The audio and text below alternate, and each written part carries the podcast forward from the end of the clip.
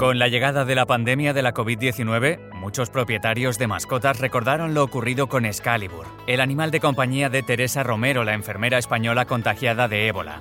El perro fue sacrificado ante la incertidumbre por la posibilidad de que pudiese transmitir la enfermedad.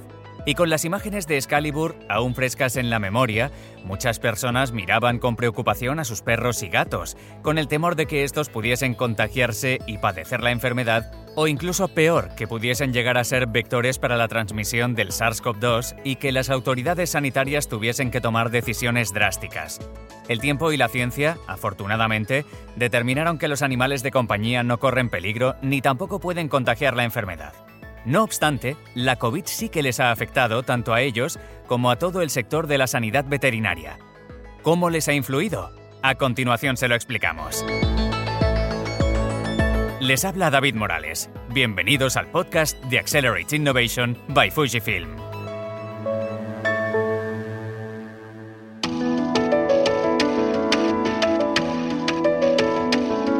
Anna Burrell, bienvenida al programa. Gracias, David. Con la llegada de la COVID y el estado de alarma, en un primer momento muchos centros veterinarios se vieron obligados a cerrar o a modificar el modo en que ofrecían sus servicios. No obstante, no se trataba de una medida estrictamente legal, ya que, como recordaban los colegios profesionales, los centros veterinarios están considerados como colaboradores de salud pública, puesto que la veterinaria es una profesión sanitaria. Por este motivo, la decisión de mantenerlos abiertos o no quedaba supeditada a la decisión de los responsables de cada centro, siempre y cuando se tomasen medidas higiénicas que pudiesen garantizar la seguridad de trabajadores y usuarios. Anna Burrell, ¿cuál ha sido la afectación en los servicios ofrecidos? La agencia CM Research, en colaboración con la Asociación Mundial de Veterinarios de Pequeños Animales, ha realizado un informe entrevistando a 5.000 profesionales de 91 países, incluido España, para saber cómo la pandemia ha afectado al sector veterinario en 2020. Según el estudio, un 88% de los profesionales afirman haber sufrido retrasos en la entrega de productos o haberse quedado sin ellos. En España, la escasez de materiales se ha situado en un 59%.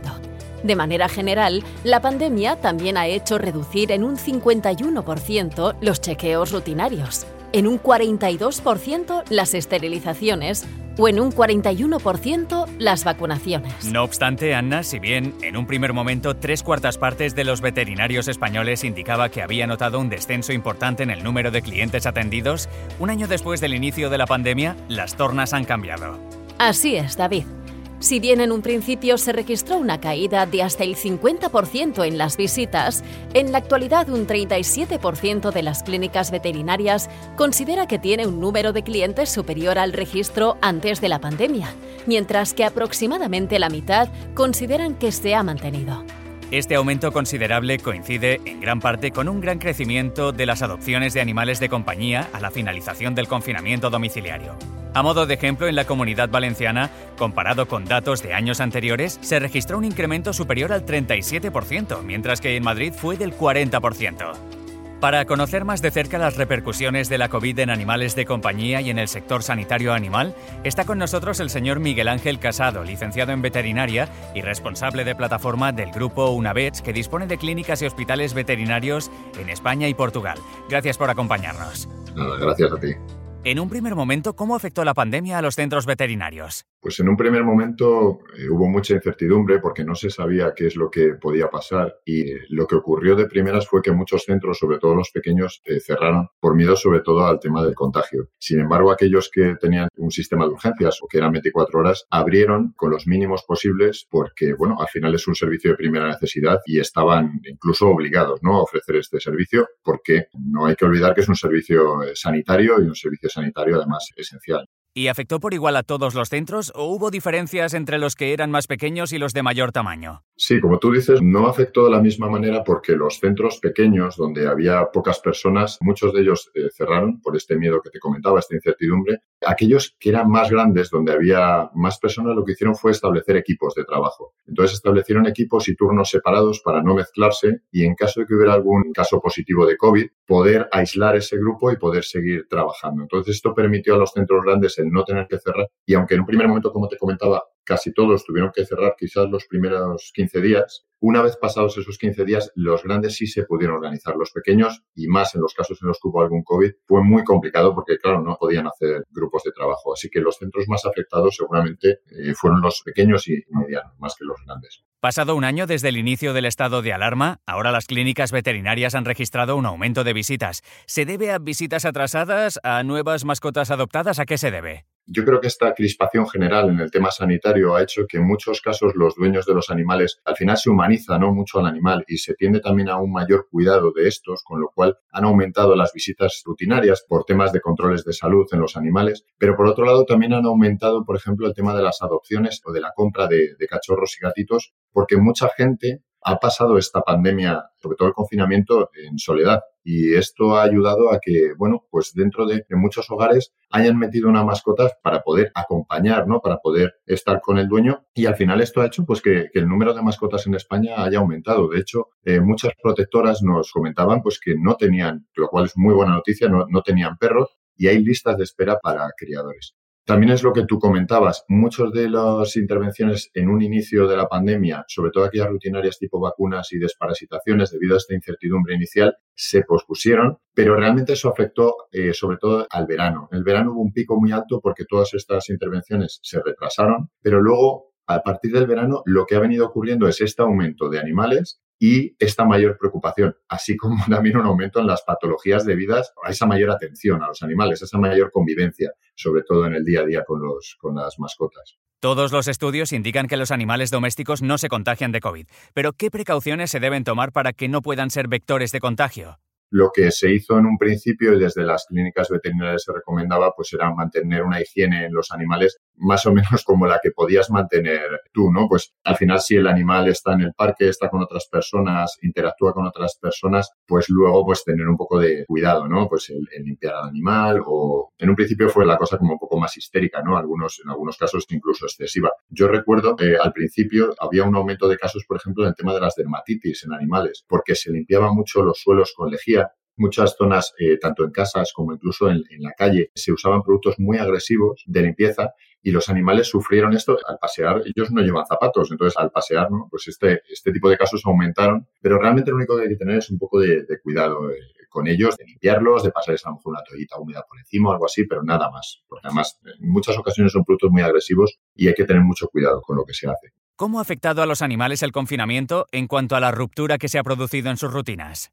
En el caso de los gatos, que es lo más llamativo, el gato es un animal que tiene sus rutinas, las tiene como muy marcadas y una alteración en sus rutinas les afecta mucho más, ¿no? A lo mejor que a los perros. El gato eh, muchas veces se dice, ¿no? Que es el dueño de la casa y que tú realmente estás invitado, ¿no? A estar en su territorio. ¿Qué ha ocurrido? De repente de pasar 8 o 10 horas solos, a su aire totalmente, tienen allí una familia metida en su casa, en su territorio y esto les ha generado mucho estrés. Y el estrés deriva siempre en patologías. En el caso de los perros, quizás ha sido más llamativo el hecho de que la gente pues les paseaba más, les atendía más, les daba más chuchería bueno, estaba más encima de ellos. Entonces, por ejemplo, pues eso han aumentado determinadas patologías que antes eran más raras de ver. Sobre todo, y sin entrar ya en cosas así muy dramáticas, pues temas de obesidad o temas de ese aumento de ejercicio en animales que eran muy sedentarios, más patologías a nivel de traumatología. Pero realmente, como, como tú dices, ha sido un shock importante para ellos porque, porque sus hábitos diarios se han visto transformados. ¿Es cierto que se está dando un aumento de perros con ansiedad por separación?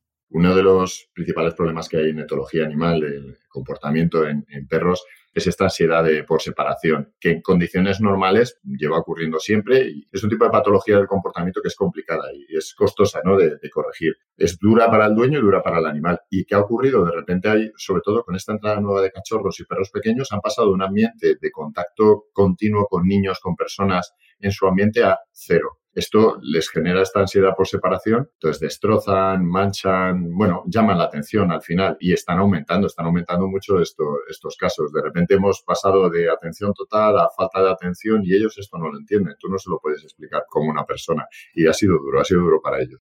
¿Y en el ámbito veterinario ha llegado la telemedicina? ¿Ha podido ser de ayuda para evitar desplazamientos de las mascotas durante las restricciones?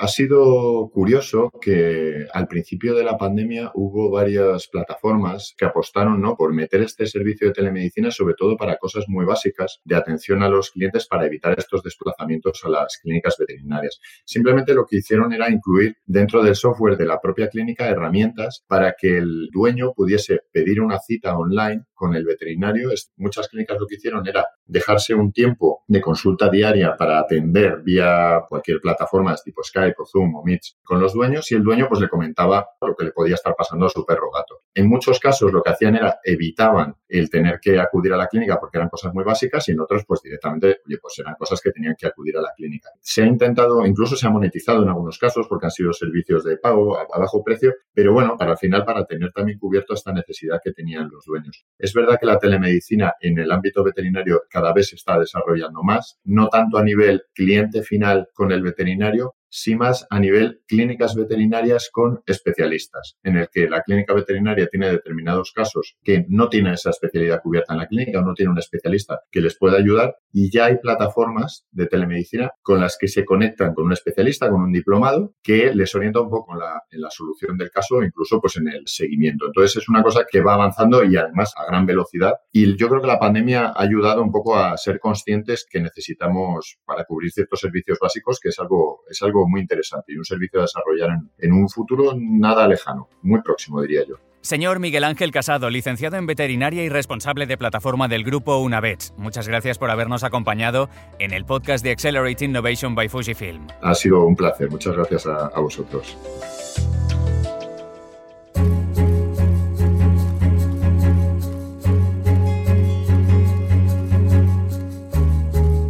Para acabar el podcast de Accelerate Innovation by Fujifilm dedicado a las repercusiones de la COVID en animales de compañía y servicios veterinarios, Anna Burrell, por favor, procede con el ABC del programa, los aspectos más destacados. En primer lugar, destacar que la convivencia con mascotas se ha demostrado que es totalmente segura y que estos son inocuos en cuanto a la posibilidad de transmisión del coronavirus. En segundo lugar, recordar que el número de adopciones de animales de compañía se ha incrementado considerablemente a raíz de la pandemia, aumentando hasta en un 40% las cifras de años anteriores. Por último, recordar que, si bien inicialmente las clínicas veterinarias llegaron a perder hasta la mitad de sus citas, en la actualidad más del 80% tienen la misma demanda que antes del inicio de la pandemia o superior. Y nos quedamos con una idea esperanzadora. Como bien comentaba Miguel Ángel Casado, el incremento en la demanda de los servicios veterinarios no se produce únicamente por el crecimiento de las adopciones, sino también porque los propietarios tienen cada vez más cuidado de sus mascotas. Ana Burrell, hasta la próxima. Hasta pronto. Y a todos ustedes les esperamos de nuevo en la próxima entrega del podcast de Accelerate Innovation by Fujifilm, donde la tecnología, la innovación, la ciencia y la salud van de la mano. Hasta pronto.